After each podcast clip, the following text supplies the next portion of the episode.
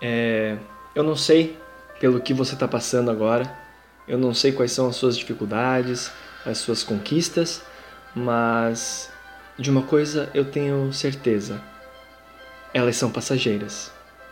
Assim como todos os momentos bons, os momentos ruins também passam. E o que eu quero deixar de reflexão para você aqui é que você jamais pare de fazer o que está fazendo para se comparar com outras pessoas. Jamais, em hipótese alguma, se compare com outra pessoa. Com nenhuma pessoa. Ninguém. Não se compare com quem está na frente, tampouco com quem está atrás. Compare-se com você mesmo, com a versão que você é hoje comparada com a que você foi ontem, com a que você foi semana passada. Entregue-se cada vez mais para que você melhore a cada dia, comparado único e exclusivamente com a pessoa que você foi no dia anterior.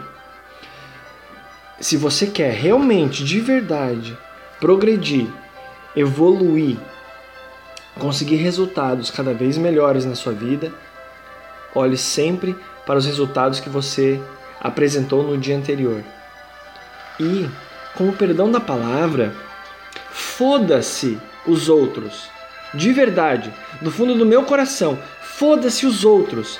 Não importa, não importa os resultados dos outros.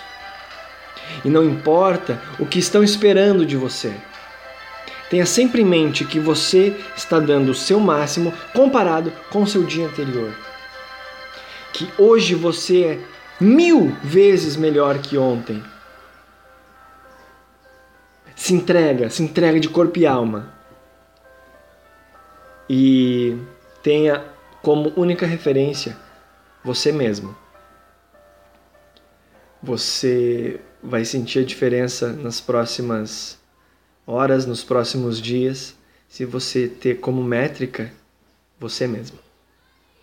Se ame, se respeite e se dedique ao máximo.